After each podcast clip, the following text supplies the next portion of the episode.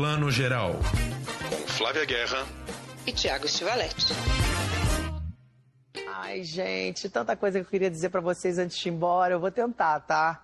Olha, primeiro vamos combinar que esse ano serviu para mostrar que a gente não vive sem a graça, sem o humor. O humor, ele salva, ele transforma, alivia, cura, traz esperança para a vida da gente. Essa pandemia também deixou bem clara a importância total da arte nas nossas vidas. Vocês viram, né? Esse ano foi difícil? Foi. E foram as artes dramáticas, a música, o cinema, a dança, enfim, a cultura em geral que nos ajudaram a seguir em frente, tornando tudo um pouquinho mais leve. Eu fico muito feliz e orgulhoso de ser artista e mais ainda da comédia ser tão forte em mim. Eu faço palhaçada, você ri, eu fico com o coração preenchido aqui. Eu me sinto assim realizado de estar tá conseguindo te fazer feliz? Rir é um ato de resistência. A gente agora está precisando dessa máscara chata para proteger o rosto desse vírus e infelizmente essa máscara ela esconde algo muito precioso para nós brasileiros: o sorriso. Ele está tapado, tem que ficar tapado, mas ele existe. E ele não vai deixar de existir. A gente não vai deixar de sorrir, não vai deixar de ter esperança. Bom dia, boa tarde, boa noite para você que está escutando o Plano Geral, seu podcast de cinema e séries de TV, edição 55. Daqui a pouquinho vamos ter mais convidado especial, toda semana entrevista boa aqui com a gente. Teremos Jorge Moura, um dos maiores roteiristas do Brasil, é, roteirista de Redemoinho, é, do filme do Getúlio, é, O Nome da Morte, e que está lançando série nova na Globoplay, Onde Está Meu Coração, estreia da semana passada na Globoplay. Flavinha, bom dia, boa tarde, boa noite. Bom dia, boa tarde, boa noite, Thiago. Mais uma semana cinéfila aí. Pois é, e já começamos, né? Eu sei que quem está ouvindo a gente aqui no começo dessa semana, essa notícia já faz uma semana, mas não tem como a gente não comentar a morte de Paulo Gustavo, né? Grande ator de cinema, teatro, televisão. É, uma pessoa que estava aí, sei lá, acho que uns três meses, né? Já internado, com, com sintomas difíceis, muito graves aí de Covid, todo mundo rezando para ele se recuperar, mas infelizmente a recuperação não se confirmou, né? Não, não. Ele, ele ficou mal em março, né? Eu acho. Eu lembro que. Eu lembro de, de guardar isso, assim, porque foi perto do aniversário do meu irmão, que é em março, gente. Olha como é que eu guardo datas. E, e foi uma longa batalha, né? E, e pra gente foi muito simbólica. Essa semana, bastante gente me perguntou, eu até gravei um vídeo, né, pro plano geral, entrei na TV para comentar porque o Paulo ele era muito mais do que esse cara engraçado, que né, aquele tipo engraçado que faz a Dona Hermínia e tal, que quem não acompanha muito a questão de mercado tem essa ideia, né? O que é verdade também, mas era muito mais profundo se a gente Sim. pensar aqui só no aspecto mercado de cinema, né, Tiago, do legado dele, para além do legado humanístico maravilhoso, do legado artístico. Eu acho que ele deixou tantos legados e, esse mais específico eu gosto de ressaltar porque cinema é indústria também, indústria criativa, é um organismo que um ponto ajuda o outro a ir para frente. E o que o Paulo fez, né, pelo nosso mercado de cinema, nossas comédias, é impagável, assim, né? E vai deixar um buraco imenso. Pois é, e além de tudo, um grande ícone LGBTQ+, por ser esse cara que, né, é, teve aí, fez o seu casamento estável com o Thales Bretas, que é um um médico, né, dermatologista, se eu não me engano. Teve aí os dois filhos naturais, né, com o Thales Bretas, né, com, com duas barrigas de aluguel diferentes. E, e, de alguma maneira, né, mesmo um público às vezes mais conservador, por ser fã de Paulo Gustavo, por ser fã de Minha Mãe é uma Peça, de Vai Que Cola, acabava vendo né, e tendo um exemplo de o, o quão normal é uma família gay, né, dois pais criando duas crianças, enfim. Era também uma referência por ser esse cara tão popular. É, e, e, é incrível que a gente ainda tem que defender o óbvio, né?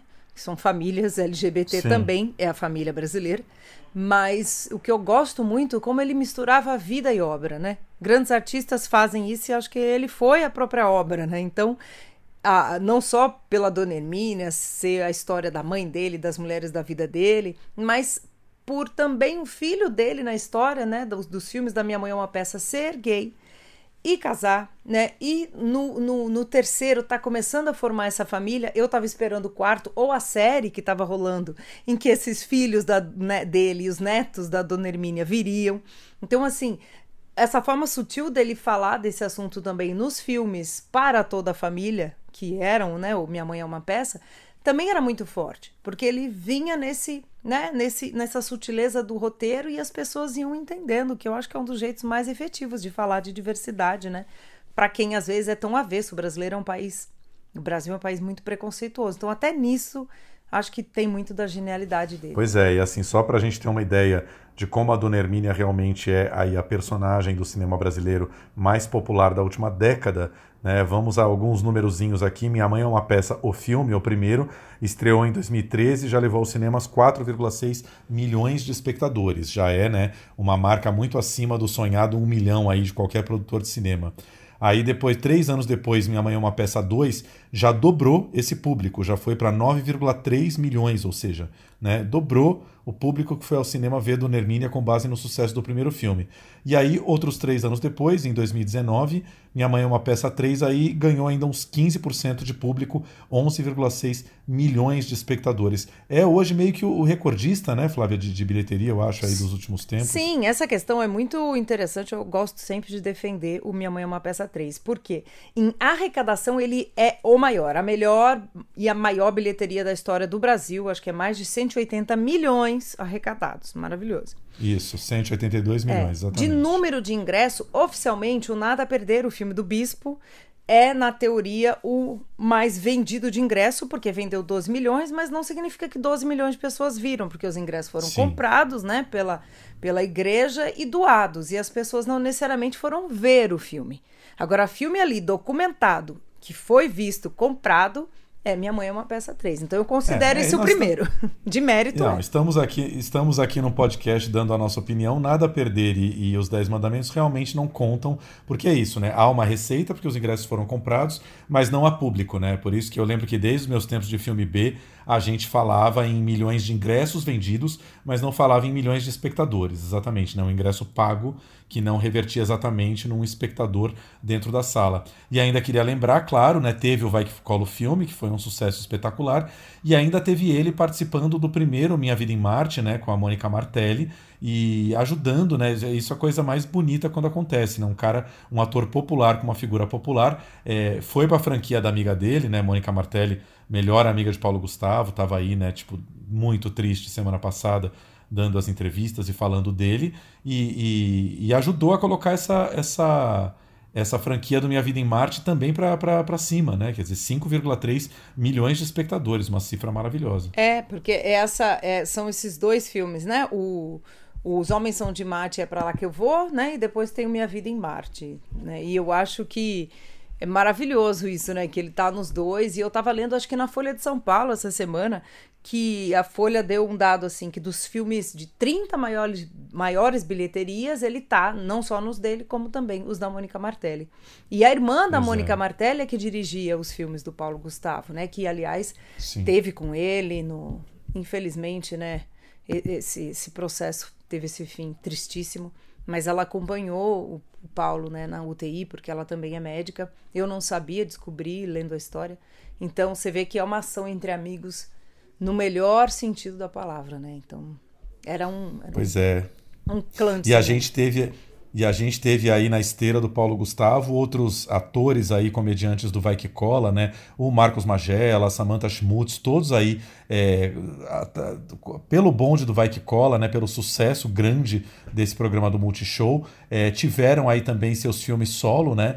todos aí com relativo sucesso, né? Não foram mal de bilheteria, mas é muito louco como o Paulo Gustavo era realmente o, o carro-chefe, assim, disparado, né? O cara que, que realmente conseguia atrair uh, o público primeiro com a Dona Hermínia e depois com o próprio, o próprio filme do Vai Que Cola. E claro, né, Flávia, não podemos deixar de falar aqui essa morte estúpida causada aí por esse imenso descaso do governo Bolsonaro com a Covid, né, com esse atraso na vacinação, pessoas que já poderiam estar vacinadas, né, já poderiam estar protegidas. Né, as pessoas falam, ah, mas o Paulo Gustavo era muito jovem, ele não teria de qualquer maneira tomado a vacina. Não, mas ele pode ter pegado de uma outra pessoa que já estaria vacinada. Né, é tudo, né, não precisa ser epidemiologista para entender como funciona uma epidemia e como ela poderia ser prevenida e minimizada. Né? E isso não aconteceu e ainda vem esse cínico hipócrita é, soltar aquela mensagem oficialesca de pesar pela morte do, do, do, do, Paulo Gustavo, como se realmente ele, ele tivesse se preocupado com essa pandemia desde o início. Né? É, não. E, e, a questão aqui, eu vi muitos posts, interessante você trazer isso, né? De ai, quem vai culpar, vai culpar o presidente, vai culpar isso e aquilo. A questão não é culpar, a questão é que a morte dele foi muito simbólica. Porque, infelizmente, nessa esteira de pessoas que deviam ter sido vacinados, poderiam ter sido, porque a gente acompanha outros países em que pessoas mais jovens do que eles já foram vacinadas. Muita gente foi contaminada, muita gente morreu, muita gente está com sequelas, né? Não é só sarar e ir para casa, tem todo um tratamento depois, dependendo da gravidade, né? Então, assim, é, é esse simbolismo que a morte de uma pessoa tão importante, genial como ele traz, né? A, a morte, infelizmente, ganha esse simbolismo. Então, é muito sério o que aconteceu e que a morte dele não seja em vão. Dona Hermínia está de volta. Me vê uma mão desse aqui pra soltar o intestino, menino. Mamãozinho, mais alguma coisa? Me vê a banana também. Mas banana prende, a senhora não tá querendo soltar? Não, eu quero equilibrar. Eu como um pedacinho do mamão, dou uma bicada na banana, ficou excelente depois, pra poder sair na rua, que eu sou desarranjada, garoto.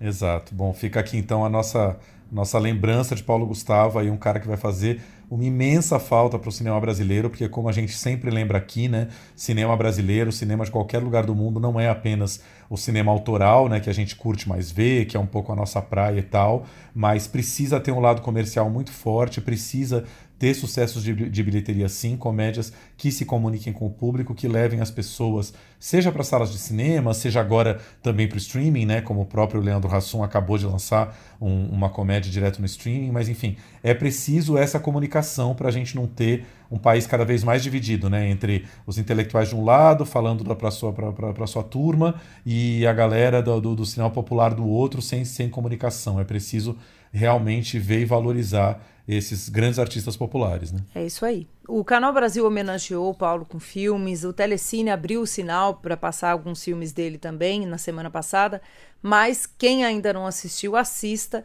Tem no pay-per-view para assinar, tem para assinar, para alugar, tem no Telecine, tem, né, tem várias plataformas. Não perca, a gente tem sempre que celebrar a obra dele. Olha lá como é que ela fica lá. Igual o Mickey na porta do castelo dando tchau. Dá tchau pra desgraçada, gente. Quer vinho, amor? Por favor, querida. É, esse é o copo do vinho? É que o copo do vinho é o copo que vira o vinho assim, ó. Você virou o vinho, virou o copo, virou o copo do vinho. Caso aberto. Pergunta mais sobre a vida de Marcelina. Se convida pra ir na casa dela, vai. E quando é que a gente vai poder conhecer o apartamentinho de vocês? Ah, Caso Alberto é ansioso. É isso aí. Vamos agora então às nossas dicas do streaming. Música Flávia, eu não sei se já te fizeram essa pergunta algumas vezes. Alguns amigos já vieram me, me reclamar ou perguntar, mas tem algum filme do Pedro Almodóvar na Netflix? Ah, eu tô louco para ver os filmes dele. Eu tenho um box, mas não tenho todos os filmes para ver. E era uma coisa muito difícil de encontrar no streaming. De repente, eis que não mais que de repente, a nossa querida plataforma do Cinema em Casa com Sesc, ou Sesc Cinema em Casa, que a gente sempre fala aqui, sescsp.org.br Cinema em Casa, acaba de colocar quatro filmes dele que nem são exatamente os quatro filmes mais óbvios, aqueles maiores que a gente gosta de, de louvar aí do auge da carreira dele. São Mulheres à beira de um ataque de nervos, comédia popularíssima aí de 1988, Maus Hábitos, mais conhecido como filme do convento, A Flor do Meu Segredo, um dos filmes talvez menos assistidos dele aí com Marisa Paredes e Carne Trêmula, que é talvez aí considerado já desde sempre um dos grandes clássicos de Almodóvar. Notícia incrível, né? Não, maravilhoso, maravilhoso. Eu tenho minha caixinha de DVD que eu não assisto há tempos por motivos de meu DVD não tá muito bom, não anda muito bem, entendeu? tá, tá, muita gente tá nessa, entendeu? gente. É, tem a DVD Tech inteira em casa e não tem mais uma gaveta de DVD para ver tem filme. Que comprar uma nova. E, e coisa mais linda, poder ver a Moldova gratuito em casa né, com qualidade, no Sinistero não tem mais o que falar, pronto, beijos. Agora, pois eu é. nem sei por onde começar. Eu vi essa lista e falei, ai meu Deus, quero ver Maus Hábitos de Não, eu quero ver a Flor do Meu Segredo, amo. Não, talvez, então assim, não tenho o que fazer. Não, mas não, não, não, fuja da raia, quero saber qual é o primeiro que você quer rever. Ah, eu quero rever Mulheres à Beira do Ataque de Nervos, porque eu acho que é o que faz mais tempo que eu revi, né? Sim. E, eu, e foi o primeiro Almodóvar que eu vi, é, na, na aula de espanhol, que maravilhoso, eu era adolescente. E foi minha professora de espanhol maravilhosa, a Fifi, que era, que era espanhola mesmo, madrilenha. Então, o que, que ela usava? Ela usava fitas cassete que ela trazia das férias na Espanha para ensinar. E o que, que ela fez? A gente decorar uma sequência inteira de mulheres à beira de ataque de nervos, de um diálogo, para falar na aula. Agora era um absurdo, porque eles falam rapidamente, muito rápido, e era uma coisa assim que eu falava, meu Deus, era Rossi de Palma ainda falando. Eu, eu tinha calafrios, mas eu decorei até hoje, eu sei esse diálogo. Você acredita? Olha esse, só. Esse nome, esse nome tipo, da sua professora já é de Almodóvar, né? Fifi. Total Fifi. E ela era muito almodovariana, muito maravilhosa madrilenha. E aí eu tendo para um sotaque madrilenho até hoje, porque isso marca na gente, né? E e ela era incrível, porque ela não só, olha que poder da educação, ela não só me ensinou espanhol, ela ensinou toda uma cinematografia espanhola. E Almodóvar claro. era um grande nome, então assim. E aí a gente tinha que decorar, olha que louca, louca maravilhosa, né? Decorar, imagina, diálogos de Almodóvar para aprender espanhol.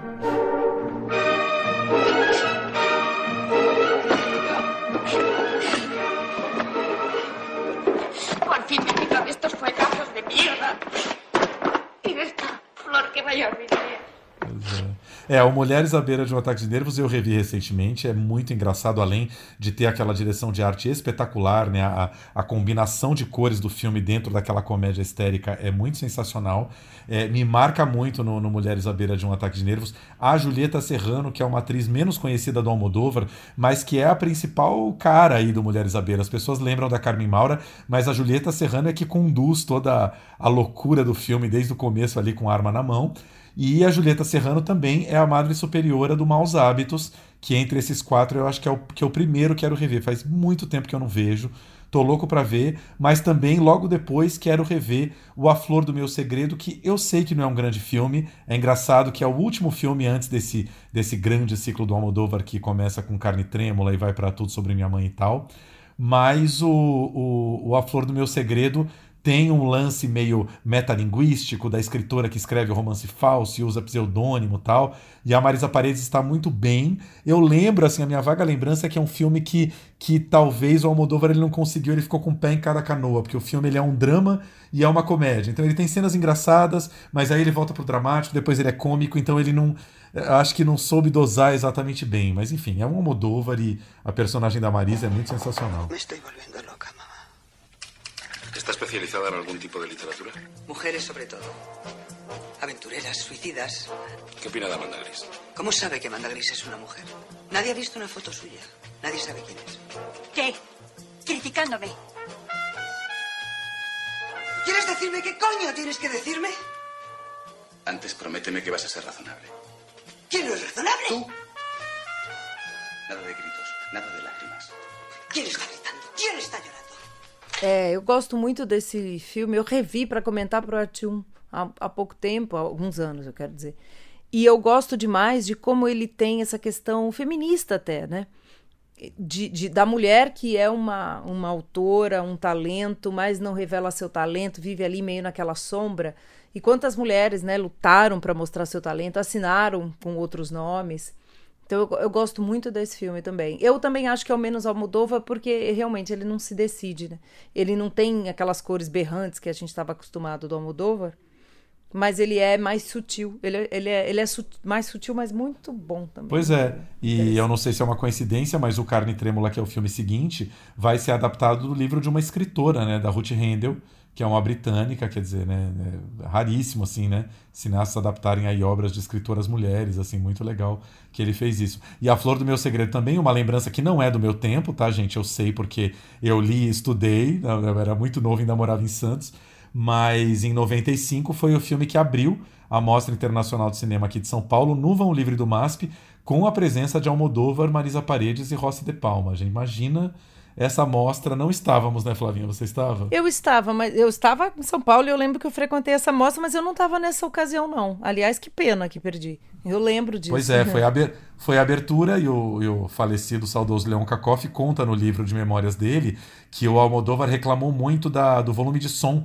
da projeção, que era um absurdo, e porque o Almodóvar a gente sabe que é como o Scorsese, né? Ele tem um amor muito grande pelas salas de cinema. Então, para ele foi meio dolorido ver uma sessão de filme dele ele num espaço aberto, ao ar livre, com as, as, as, as, condições técnicas e de som de um lugar aberto, né? E ele ficou muito frustrado, porque era uma das primeiras vezes que ele viu o filme e tal. Isso o Leon conta na própria autobiografia lá da mostra, muito bom. Ah, eu, eu, eu vejo a Almodóvar fazendo isso. Até que pois entendo é. um pouco. Imagina que ali passa 9 de julho embaixo e a Paulista.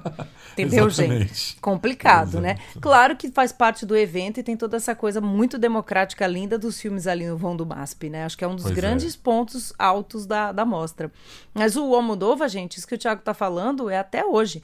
Quando ele foi júri em Cannes, e, e, aliás, o Bong Joon-ho com Okja estava em competição pela Netflix, não pela Netflix, mas é um filme da Netflix. Ele falou que ele ia olhar os filmes todos iguais, mas que ele defende filme no cinema. E foi o grande tema, a grande polêmica de Cannes aquele ano. E depois, Cannes baniu filmes lançados diretamente no streaming em competição. Foi, foi talvez a primeira, segunda vez e última. Então, assim, o Almodóvar foi muito responsável por essa decisão de Cannes e essa polêmica foi das boas, né? Pois é, vamos ver por quanto tempo Cannes mantém isso, porque o mundo agora deu uma guinada fortíssima para outro lado, né? Ninguém imaginava que viria a pandemia, esse, esse baque da, dos lançamentos e salas de cinema. Vamos ver. Talvez Cannes, eu, eu imagino que muito em breve eles vão voltar aí para um critério misto. A ver. Bom, Lembrando aqui, então, que é por tempo limitado, garanta já o seu ingresso. Não, não tem que garantir o ingresso porque não tem cota. Mas são duas semanas apenas de Almodóvar lá na plataforma do Sesc, tá? Fica até o dia 20, ou seja, tem mais aí uns 15 diazinhos para ver é, Pedro Almodóvar na plataforma do Sesc. Flávia Guerra, vamos falar um pouquinho de série? Tem série nova no pedaço? Tem, faz dois anos que eu tô aqui sonhando com essa distopia. No meio disso apareceu uma distopia de fato, que é a pandemia, entendeu? Mas tem Handmaid's Tale, o conto da Aya, né? Ou de Aya, ou da Aya, enfim. Estreando aí novamente, que felicidade no Brasil pela Paramount Plus, né? Que a gente tem que assinar para assistir. Mas eu acho que só pela série vale muito a pena. Eu sou. Nossa, eu sou uma fã devota de Handmaid's Tale. Até quando é ruim eu assisto, tá bom, entendeu? Quando... Porque eu acho que depois da primeira temporada, que é o livro, né, da Margaret Atwood, a série que foi tendo roteiros originais, ela ficou muito irregular, né, Tiago? É o que eu tô achando dessa temporada até o momento. Mas mesmo assim eu continuo. E você? Pois é, eu concordo com você. Eu acho que assim. É, independente de discutir qualidade, qual é a melhor série, eu acho que Handmaid's Tale é a, a, a série mais importante dos últimos 10 anos pela, pela história feminina, por essa distopia bizarra de você imaginar uma república fundamentalista onde novamente a mulher fosse né, seria subjugada num espaço que antes era os Estados Unidos, ou seja, como se a gente tivesse uma condição submissa da mulher, até talvez pior do que nos países islâmicos dentro de um território que seja os Estados Unidos. Tudo isso é muito fantástico. Comecei a ver, vi um pouquinho menos que você, né? Vi dois episódios, acho que você já viu, já viu quatro aí.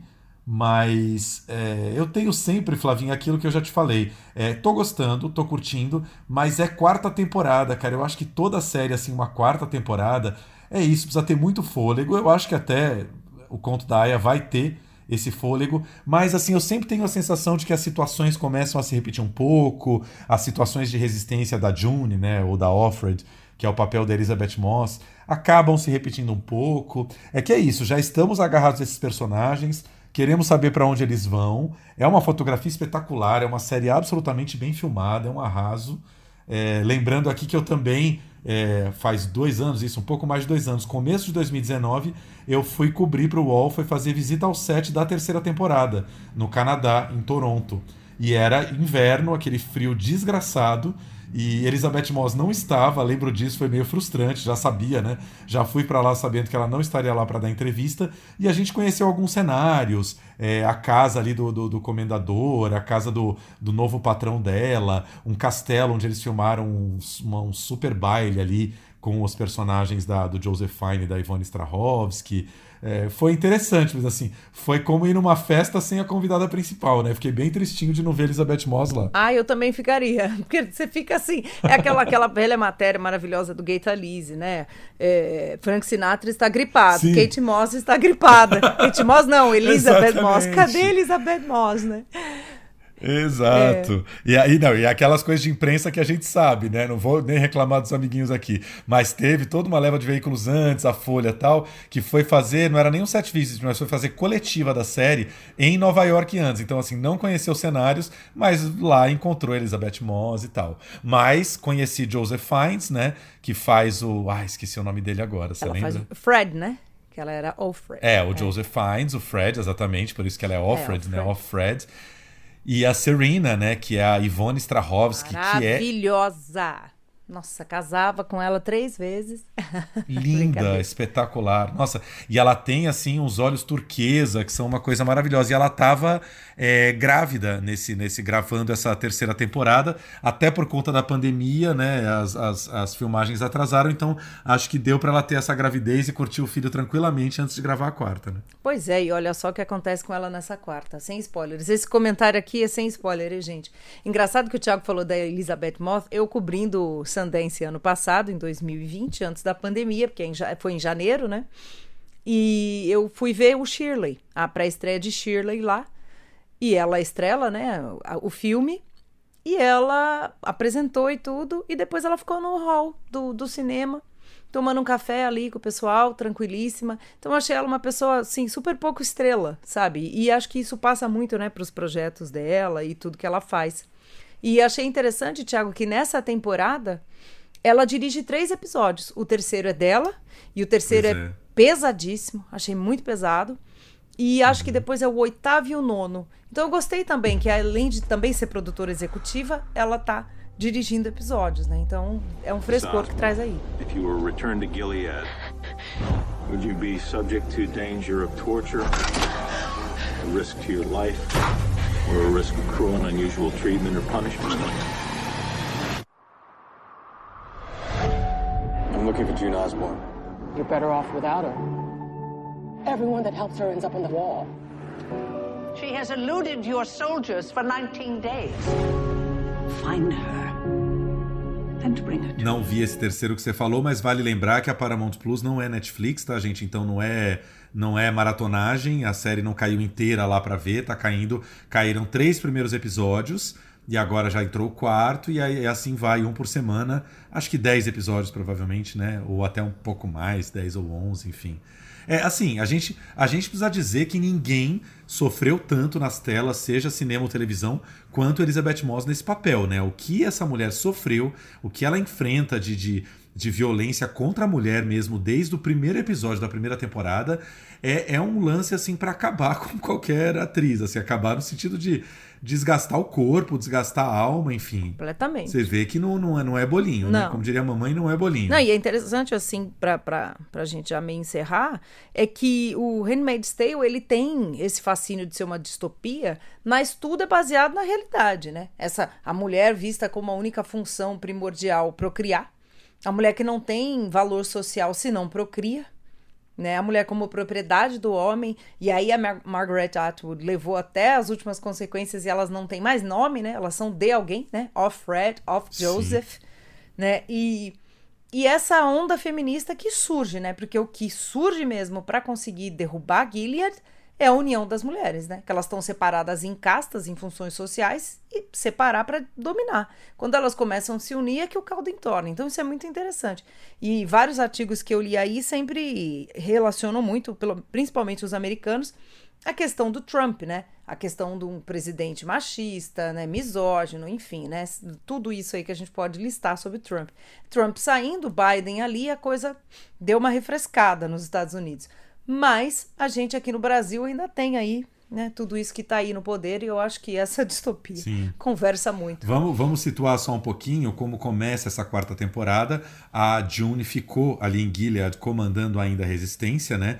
É, eu não vou dar um spoiler, eu vou dar um teaser aqui, mas assim, o primeiro episódio já termina numa surpresa monumental, porque assim, uma personagem que eu não vou falar qual é, mas que é muito citada desde a primeira temporada, ela é muito citada ela de repente se materializa ali na, no primeiro episódio e é uma, uma revelação assim, pá, meu Deus do céu, que roteiro é esse, sabe?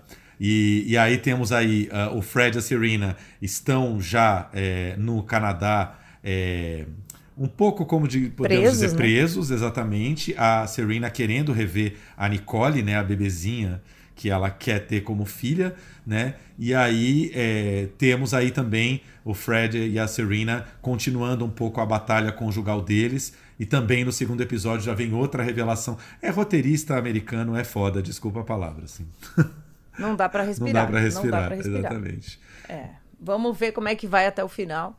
Eu- é o que eu digo, até quando é ruim é bom, eu assisto, sou fã. Essa aí eu sou fã mesmo. É, eu acho que é meio isso. É. Aí, eu, nesse caso, não, não diria nem até quando é ruim é bom. Até quando já cansou um pouquinho é bom. aí, é meio é isso, isso aí. né? Bom sempre é, mas.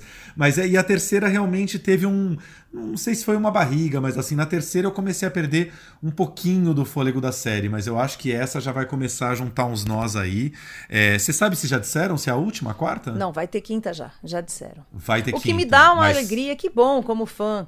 O que, como crítico eu falar, ai, mais uma, gente. Chega, deu, encerra esse arco Pois é, dramático. é. Mas, né, co- como fã eu falo, ai, que bom, mais Pois uma. é, exatamente. A gente sabe que os produtores compraram os direitos do The Testament, né, os Testamentos, que é o novo livro da Margaret Atwood, mas esse livro ele se passa num tempo, eu não lembro agora se um, um tanto antes ou um tanto depois de onde se passa ali o conto da Aya. Eu acho que é Só antes, não é? Eu acho que é o mundo né? antes. É. É antes. Então, assim, os produtores compraram para ter na mão ali, mas ninguém sabe ainda se a história em si dos testamentos de Margaret Atwood vai ser usada é, de alguma maneira nas próximas temporadas. Bom, voltamos aqui para comentar assim que a série terminar e a gente vê tudo, né? É isso aí.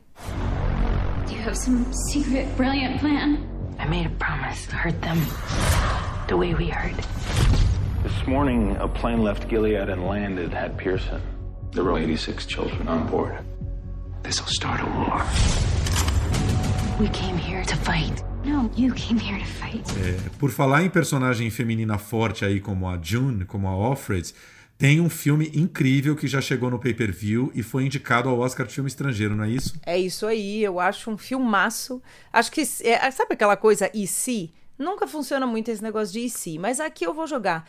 Se não fosse o ano né, do Druk, se o Druk não tivesse saído nessa temporada, esse Oscar era né, do Kovad Zaida e Jas- da Jasmila Sbanitz, que é a diretora, porque é um filmaço, assim. Ele é bem dirigido num nível, assim, tudo nele parece quase um documentário. E ele é aquela longa jornada à noite adentro, que é a personagem da Aida, né, situando aqui na sinopse, é uma professora de de Srebrenica, né, que é uma cidade na Bósnia, durante a Guerra da Bósnia, né, no, no meio, meados ali de dos anos 90, invadida pelos sérvios muçulmanos, e a- os sérvios cristãos, na verdade, vamos corrigir, e que ocorre um grande massacre.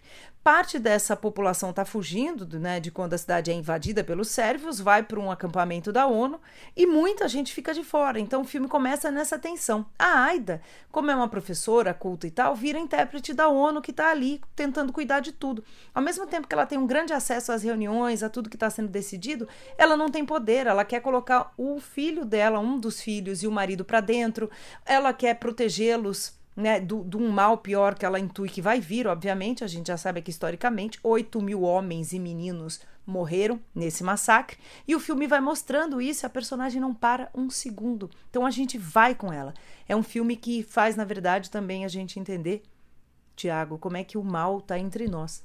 Né? O mal, infelizmente, pode ser o seu vizinho. A banalidade do mal, que a gente comenta tanto, que a Hannah Arendt, filósofa, trouxe magistralmente, esse filme é isso. É um filme, ao mesmo tempo, muito humanista, mas é um filme duro. E eu entendo porque ele não foi o grande filme do Oscar Internacional esse ano, porque a gente está com uma realidade muito dura, né?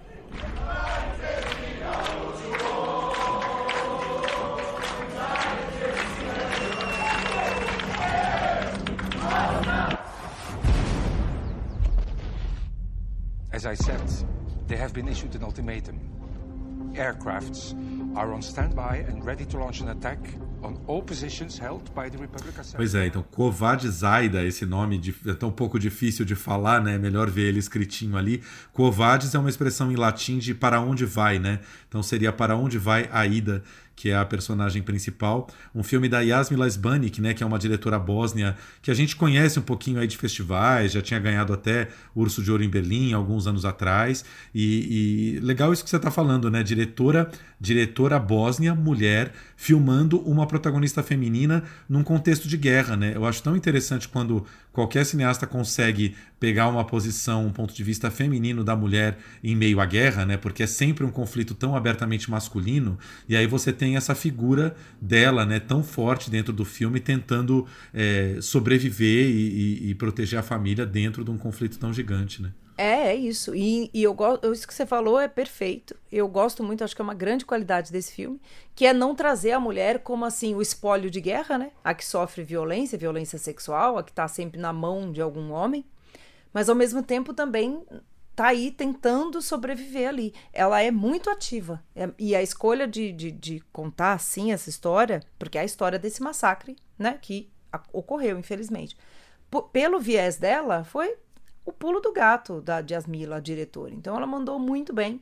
Esse filme, ele tem essa força, né? Poucos filmes têm mesmo, você tem razão. Como o Filhas do Sol, que é um filme que competiu em Cannes também e conta a história das guerreiras curdas, né? É uma guerra contemporânea. E aí tem o Kovad Zaida, que é uma guerra que, assim, parece que faz muito tempo, porque foi em 95 esse massacre, mas historicamente é um cisco no olho, né? É ontem. Pois é. Então... Agora, Flavinho, o que você começou, abriu falando aqui, é, realmente esse ano era o ano do Druk mais uma rodada, até por ser um filme para cima, que festeja a vida com a cerveja, um filme muito mais leve, né? Tem os seus conflitinhos ali no meio, mas termina completamente para cima, você querendo dançar, fazer festa.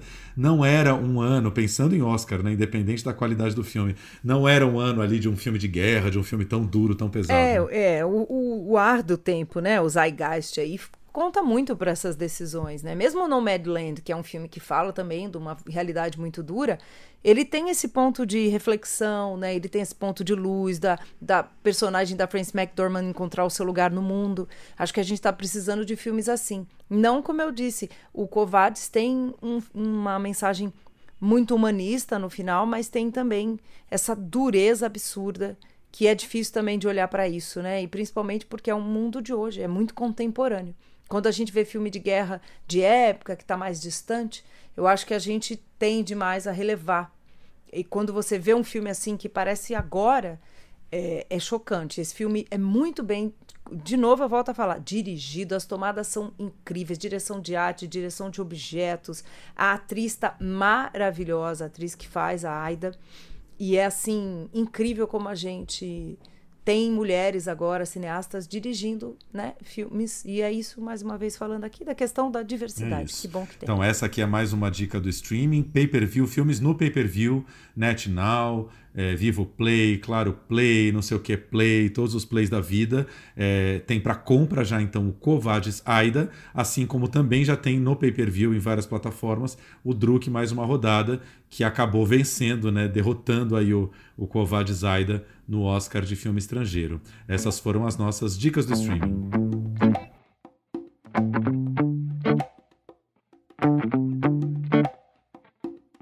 A gente já falou hoje um pouquinho aqui da série O Conto da Aya, mas tem também série brasileira que estreou aí semana passada e está fazendo maior sucesso na Globoplay. Onde está meu coração?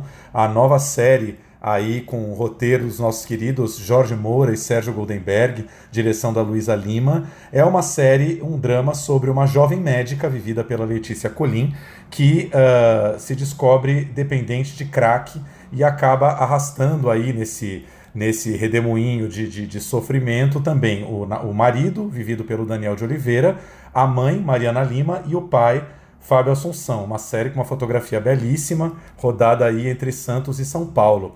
E aí a gente trouxe aqui como convidado para conversar um pouquinho sobre a série o nosso querido Jorge Moura, roteirista premiadíssimo aí, é, só no cinema, começou lá atrás em 2008 com Linha de Passe do Walter Salles, depois teve Getúlio, Redemoinho do José, do José Luiz Vilamarim, O Nome da Morte do Henrique Goldman, e na Globo já fez assim quase que todas as séries premium aí dos últimos anos, O Canto da Sereia, Amores Roubados, o Rebu, remake de uma novela maravilhosa de 74, Onde Nascem os Fortes, e agora Onde Está Meu Coração. Jorge, bem-vindo aqui ao Plano Geral. Olá, boa boa tarde, boa noite, bom dia para todos. Isso. Que bom, Jorge, ter você aqui. E para mim, assim, para nós, né, Tiago, é muito bom conversar com um roteirista, porque a gente valoriza tanto a narrativa e eu sinto que o público hoje em dia também está valorizando muito a narrativa. Então, assim, conversar com quem escreve as histórias, né, antes delas serem né, materializadas na tela é muito é muito bom né para a gente entender mais esse processo né Tiago né não é verdade é verdade. E é curioso que eu acho que essa função que é o roteiro que também concordo não por ser roteirista mas por ser sobretudo um espectador que é uma peça fundamental nas narrativas ele foi ganhando valorização ao longo dos últimos anos, né? porque era comum, por exemplo, no cinema, mesmo no cinema europeu, né? na novela Wagner, o cara é diretor e também faz o roteiro. A gente viveu essa rebarba aqui de alguma maneira no cinema novo, né? isso é muito comum. O americano é que, essa sociedade mais segmentada, é que tinha essas funções. Mas de uns tempos para cá, sobretudo com o fenômeno das séries, né? O trabalho do roteirista, né? É, como é que chama? Ganhou, passou a ganhar um foco também, não é? E de fato, eu sempre digo que é o lugar mais barato onde a gente pode investir para ter uma narrativa boa, porque em geral o roteirista não ganha tão bem quanto ator ou quanto diretor e também não custa, porque filmar custa muito, né? Tem roupa, câmera, eh, tem uma, toda uma parte industrial. Então, investe no roteiro que vai dar certo, né? Sim, com certeza. Ô Jorge, queria que você falasse um pouquinho de, de onde surgiu essa ideia de fazer uma série sobre uma dependente de drogas, se surgiu de você e do Sérgio Goldenberg, ou se veio do Vila Marinho, ou a Globo que trouxe essa ideia para vocês, como é que surgiu? Na verdade, surgiu porque a gente tinha terminado um trabalho é, e estava em busca de um novo tema para tratar. E numa conversa é, é, pela manhã, assim com o Sérgio Goldenberg, que é um que escreve junto comigo, que é meu parceiro já de longa data, ele me contou que estava indo levar o filho muito cedinho na escola e que de carro e que ele viu um jovem garoto bonito e sentia que era de uma classe social é, relativamente abastada e sem sapatos e era manhã e ele com um olhar muito transtornado, dando uma sensação de que teria virado a noite. Né? E ele disse que ficou muito impressionado com aquela imagem, como ele estava desorientado. Quando ele disse aquilo, aquela imagem ela, ela me, me entrou dentro de mim e eu disse assim: nossa, por que essa pessoa chegou a esse ponto? Né? O que aconteceu? Da onde ele veio? Para onde ele vai a partir disso? E eu falei Gold, né, porque ele chama Sérgio Goldenberg, mas eu só chamo ele de Gold, ele é conhecido como Gold. É, será que a gente não trata disso? E aí, pô, podemos tratar disso numa série. E o raciocínio seguinte foi, foi o, o, o que diz que todos nós, é, na nossa família ou com algum amigo, nós temos alguém que passou por um problema de dependência química. Então, é uma temática muito abrangente, muito universal, só que, por incrível que pareça, em 2021 ainda ela é um enorme tabu. As pessoas têm medo de falar disso, porque você diz eu sou hipertenso, diz eu sou diabético, mas você não diz eu sou um dependente químico, porque junto, em geral, vem um julgamento moral. Né? E aí a gente disse Vamos falar disso. E com que viés? Né? Porque no Brasil, quando se falou de droga, em geral, no audiovisual, se fala muito das questões do entorno sociais, né? É tráfico, é periferia, é favela, e a gente disse não, a gente quer tratar do aspecto da dependência química pelo núcleo da sociedade, que é a família. Ou seja, se uma pessoa se torna dependente químico, e ninguém escolhe ser dependente químico, uma pessoa pode usar uma droga legal ou ilegal, ou a bebida, ou, ou qualquer outra, ou até mesmo medicamento, e passar a vida usando sem nenhum problema, e outra pessoa pode usar e se tornar dependente. Tá? Então, o que é que detona isso? Então, a partir dessas várias perguntas, a gente resolveu tratar dessa narrativa do Onde Está Meu Coração.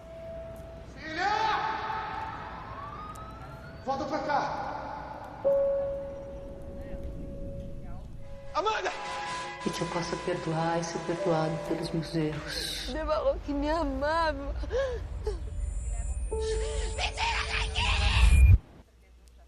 It must be nice to disappear.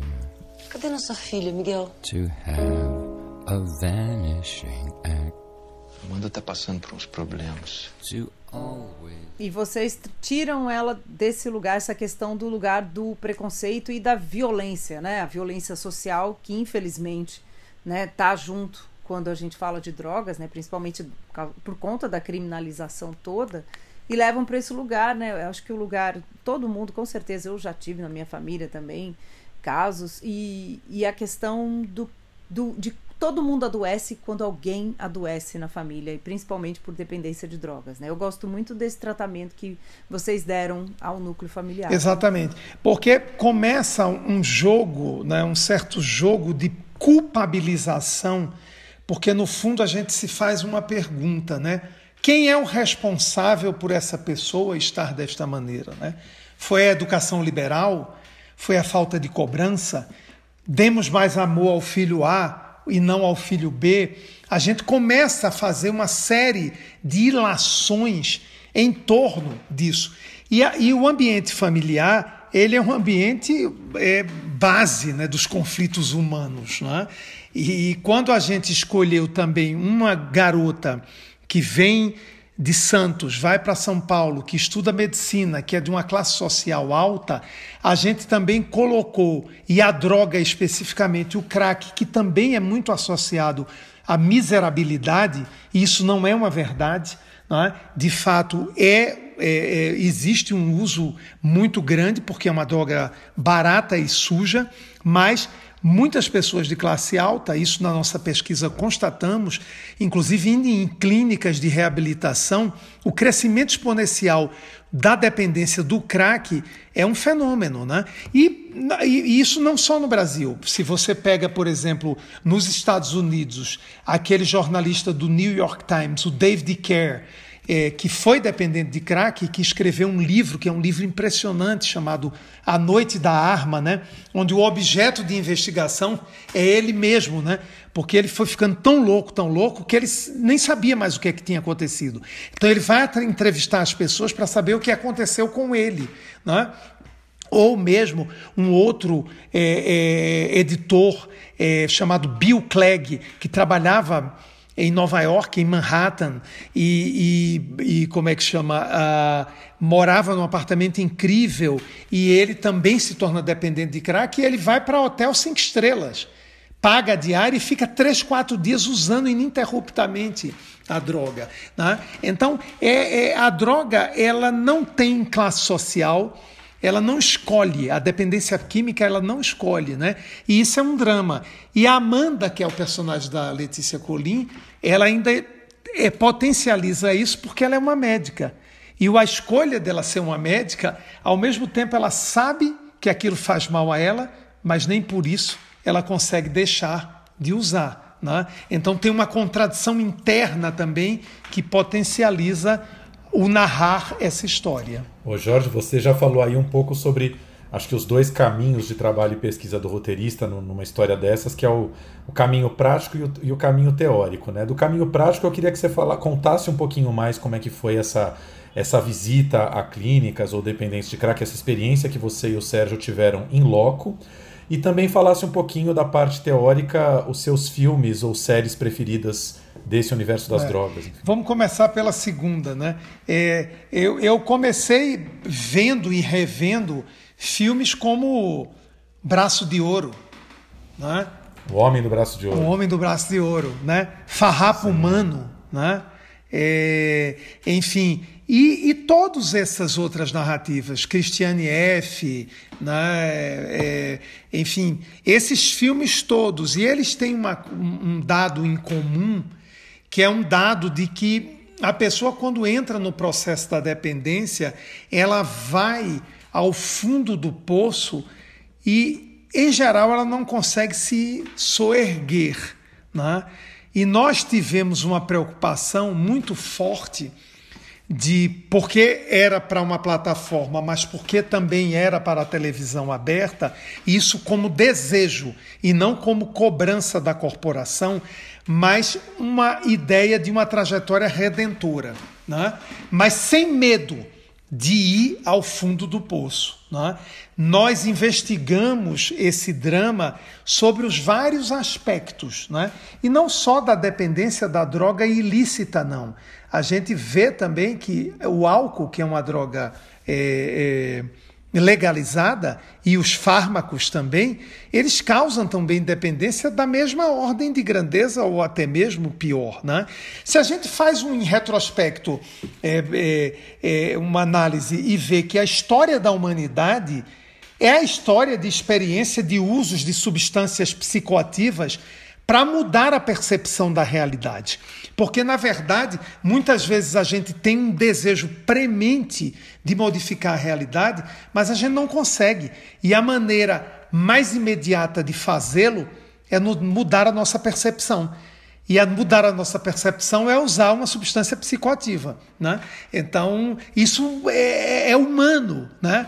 A questão é que você pode fazer uso disso de forma recreativa ou pode chegar um momento que aquilo passa a ser maior do que você, né? E aí isso é uma isso é uma é questão. Então lemos muitos livros, muito mais do que vimos filmes e séries. Lemos muitos livros, livros teóricos, é, livros é, de psiquiatras, entrevistamos muitos psiquiatras, fomos a Fiocruz para ver pesquisadores trabalhando, visitamos a, a, a Cracolândia com o acompanhamento de gente de lá de dentro. É, fomos em clínicas várias, clínicas em São Paulo e no Rio, clínicas caríssimas que às vezes cobram R$ 1.500 por dia por tratamento. Então imagine, você ficar um mês internado, você vai gastar o preço de um carro, né? Então para poucas pessoas. E tudo isso foi nos. Fomos em NA, fomos no AA, é, é, enfim. Então, é um mundo. É um mundo que a gente precisou mergulhar. Mas a série, ela não é uma série teórica. Ela não é uma série de respostas. Ela é uma série de perguntas. Não é? Como a dramaturgia. Eu tenho falado muito é, é, é, é pensando né, na dramaturgia, porque hoje há N cobranças em torno da dramaturgia, né? o politicamente correto, o lugar de fala, tem N coisas. E eu tenho dito, minha gente, é, é o seguinte: a dramaturgia não é um manual ético de conduta. A dramaturgia ela foi feita para tratar das fraquezas e das forças humanas. E as fraquezas e as forças humanas, elas não andam por uma cartilha elas andam pela desmedida do humano. Pelas contradições, Entende? né, Jorge? Exatamente. O, o, o, eu sou uma coisa, mas eu gostaria de ser outra. Né? É, né? Para quem não me conhece, eu sou careca. Eu adoraria ter uma, uma, uma, uma imensa. Cabelão. É, eu, adoraria, eu, eu adoraria ter uma imensa cabeleira, mas eu não tenho. E eu preciso conviver com a ausência da minha imensa cabeleira sonhada, entendeu? Que eu tive na juventude. Então, desse desejo de, de, de, do que eu posso, que eu gostaria de ser e do que eu sou, é dessas contradições que a gente constrói a dramaturgia. E nessa série, no Onde Está Meu Coração, é, é, nossa, é como tem uma fala da Amanda que ela diz quando ela vai no NA, ela diz assim: a minha vida era perfeita mas eu queria que ela fosse ainda mais perfeita. Ou seja, você nunca está satisfeito. Entende? Você sempre quer um pouquinho Exatamente. mais. É o eterno é o eterno devir, né? Quando dizia Gires Deleuze, né? É. Mas sabe que é engraçado isso que o Jorge diz do, do, do, problema, das nossas contradições. Lembrando aqui o Paulo Gustavo maravilhoso, que a gente já falou dele aqui hoje. Eu vi um sketch dele essa semana que é, era um especial para a TV da, de psicanálise. E aí um dos pacientes era que ele foi para psicanalista porque ele não tinha problema. E numa sociedade tão problemática como a nossa, ele queria ter algum problema, alguma neurose, porque ele precisava ter alguma, que o problema dele era não ter problemas. O Paulo era tão genial que ele Mas não criava... ter problema, Freud já desconfiaria muito, né, Jorge? Não ter para a pessoa não ter problema, aí tá o Exatamente. problema. Exatamente. É o grande problema, que foi o que o terapeuta diz. É, quem não tem problema é que precisa. Ele mesmo fala, quem diz que não tem problema é que precisa estar lá. Né? Exatamente. Tem uma história ótima do David Lynch, que ele diz que já com quase 50 anos, se não me engano, ele foi a um, um, psicanalista indicado por uma pessoa e aí na primeira conversa o psicanalista ele perguntou e aí como é que é aqui a dinâmica né? Ele disse não a ideia é ir resolvendo as suas questões os seus problemas tudo isso. Aí ele disse mas resolver meus problemas? Não a ideia é de resolver. Aí ele disse pagou a sessão e disse não eu vou embora porque se eu não tiver problemas eu não tenho obra eu não tenho sobre o que escrever nem sobre o que filmar. Você sabe que o Lars von Trier falou a mesma coisa, ele estava fazendo terapia na época do Anticristo. E ele começou a ter pesadelos imensos e ele viu que ele ia começar a escrever o roteiro a partir dos pesadelos. E quando ele ia para análise e falava dos pesadelos, aquilo perdia força. Então ele saiu da análise para escrever Anticristo, só voltou depois. Porque ele não queria que aquilo. É a força criativa, é, né? Ele não queria ele que aquilo atrapalhasse. Ali, então, é. Re, re, resu, resultou naquele filme, que é fortíssimo, Sim. né? O Jorge, é, o Jorge ele, ele, é um roteirista para mim assim do nível de séries da HBO, porque toda série que ele faz, eu ainda não terminei de ver onde está meu coração, mas tem algum segredo, tem alguma coisa ali relativa à família da, da Amanda, aos irmãos e tal, que aquilo vai vindo em forma de flashbacks muito sutis e a gente já sabe que isso vai estourar lá na frente. Ele fez a mesma coisa em Onde Nascem os Fortes, tem sempre alguma coisa que não é que começou a série, ah tá, você já entendeu o que é aquela história. Vai vir coelhinho da cartola aí o tempo todo, né, Jorge? É, pois é, tem uma frase do Oscar Wilde que eu acho que serve muito bem para roteiro e que eu gosto muito, e que ele diz assim: não me compreendam tão cedo. Exatamente. É? Porque eu acho que se você dá tudo, né? É, você é, se, se falta o enigma, né? claro. né? É, aí perde a graça, né? Não que eu ache que as coisas precisam ser herméticas, de maneira nenhuma. Não é? é claro que tem uma arte que pode ser hermética, mas eu acho que a série, seja no streaming ou na televisão aberta, ela prima em geral pela comunicação. Mas eu acho que é importante a gente trabalhar com camadas, sabe? E construir essas camadas. E é curioso que no processo de escrita e no processo de feitura, não vem tudo de uma vez, né? É preciso muito fazer e refazer, muitos tratamentos para você e, e, e, se, e, chegando naquilo. Né? O Nelson Rodrigues dizia, que é um autor que eu tenho uma admiração profunda, ele dizia que as pessoas quando falavam assim, nossa, mas os seus personagens, eles têm um jeito né, de falar que parece que são as pessoas falando, né? É, parece assim, é, é, simples, parece que são as pessoas falando. Ele disse, é simples, mas dá um trabalho. é, é, é, é isso. Exatamente, com certeza. E eu gosto muito, o Jorge, do que o Thiago trouxe, que são esses flashbacks, porque a narrativa se comunica com o grande público, mas ela não é didática. Né? Quando ela fica didática ela é chata, né? É isso que ela é. Então, quando vocês vão trazendo os elementos que vão aí preenchendo esse. É um, é um quebra-cabeças, né? A, a vida aí da, da Amanda, né? E vai preenchendo isso e a gente vai construindo um personagem. Eu acho que. Eu também não acabei de ver ainda, gente, mas é uma série que constrói essa personagem pra gente, né? Muito. Então, é, eu acho que vocês fizeram isso muito bem. É, não, não, não tem a menor dúvida, porque o, o diálogo, né, que é uma, uma, uma, ciência exata, né, ela, ele se é expositivo, se ele é informativo, se ele está ali simplesmente para dar aquela informação ao público, ele perde a função, ele perde a, a, a poesia. Né? É, tem um crítico americano que dizia o, o, o que a sobre a obra de arte, né? ele dizia, a mensagem eu deixo a cargo dos correios e telégrafos. Né? Exatamente. É, né? Porque não é, não é a ideia de ter uma mensagem, a ideia é isso. Como fazer um diálogo entre dois personagens que, que o espectador veja aquilo e ele teja, tenha a sensação de que ele está brechando por uma janela e não que aquilo esteja sendo dito para ele, né? Isso é muito trabalhoso, precisa escrever e reescrever para chegar lá, né? E a gente vem sobre ainda no audiovisual brasileiro de uma cultura radiofônica muito forte, né? a televisão de uma maneira geral, a aberta sobretudo, hoje menos, mas ainda, ela pode ser vista de costas, né? É, e você compreende, né? Porque tudo é falado, né? E nós acreditamos e nós buscamos uma narrativa onde a rubrica e a intenção têm a mesma importância do diálogo, sabe? E isso é, é algo a se buscar, né? É, é pela subtração e não pela soma, né? Eu diria que é, é, é claro, sem querer me comparar com esses ídolos, mas é, é menos Fernando Pessoa e mais João Cabral de Melo Neto, entendeu? Ô Jorge, queria te perguntar sobre elenco, porque assim, você nas suas séries, junto com o Vila Marim e tal, vocês já estão formando uma turma que é meio que o time A da Globo.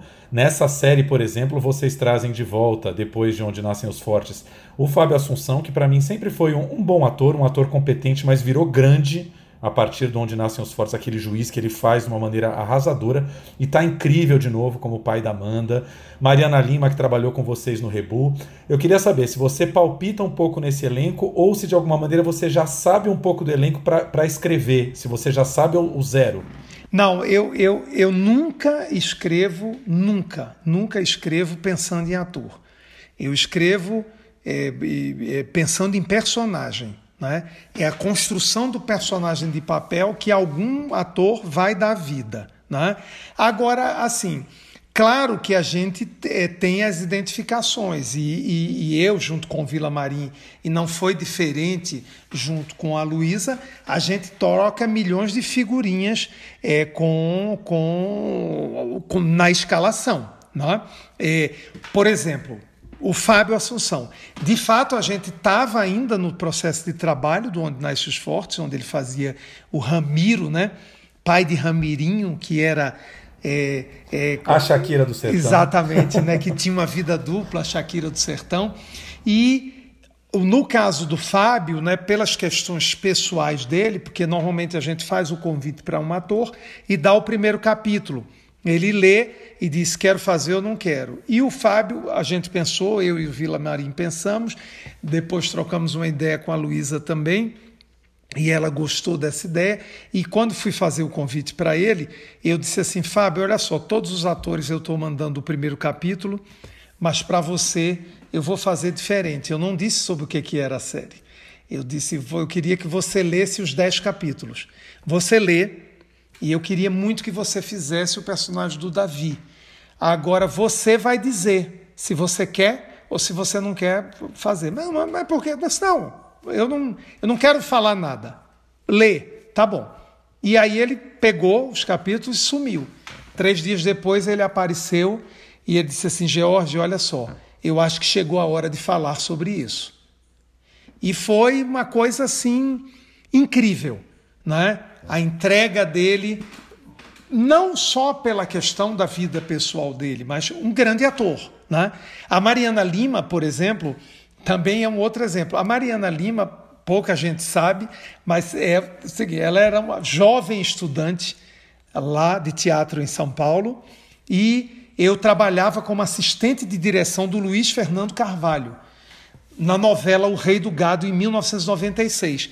E o Luiz me pedia, porque ele sabia, porque eu tinha uma formação, eu tinha feito mestrado na USP, e, e em teatro, em dramaturgia, ele me pedia para fazer testes com os atores, os primeiros testes, e eu ia levando para ele esses testes.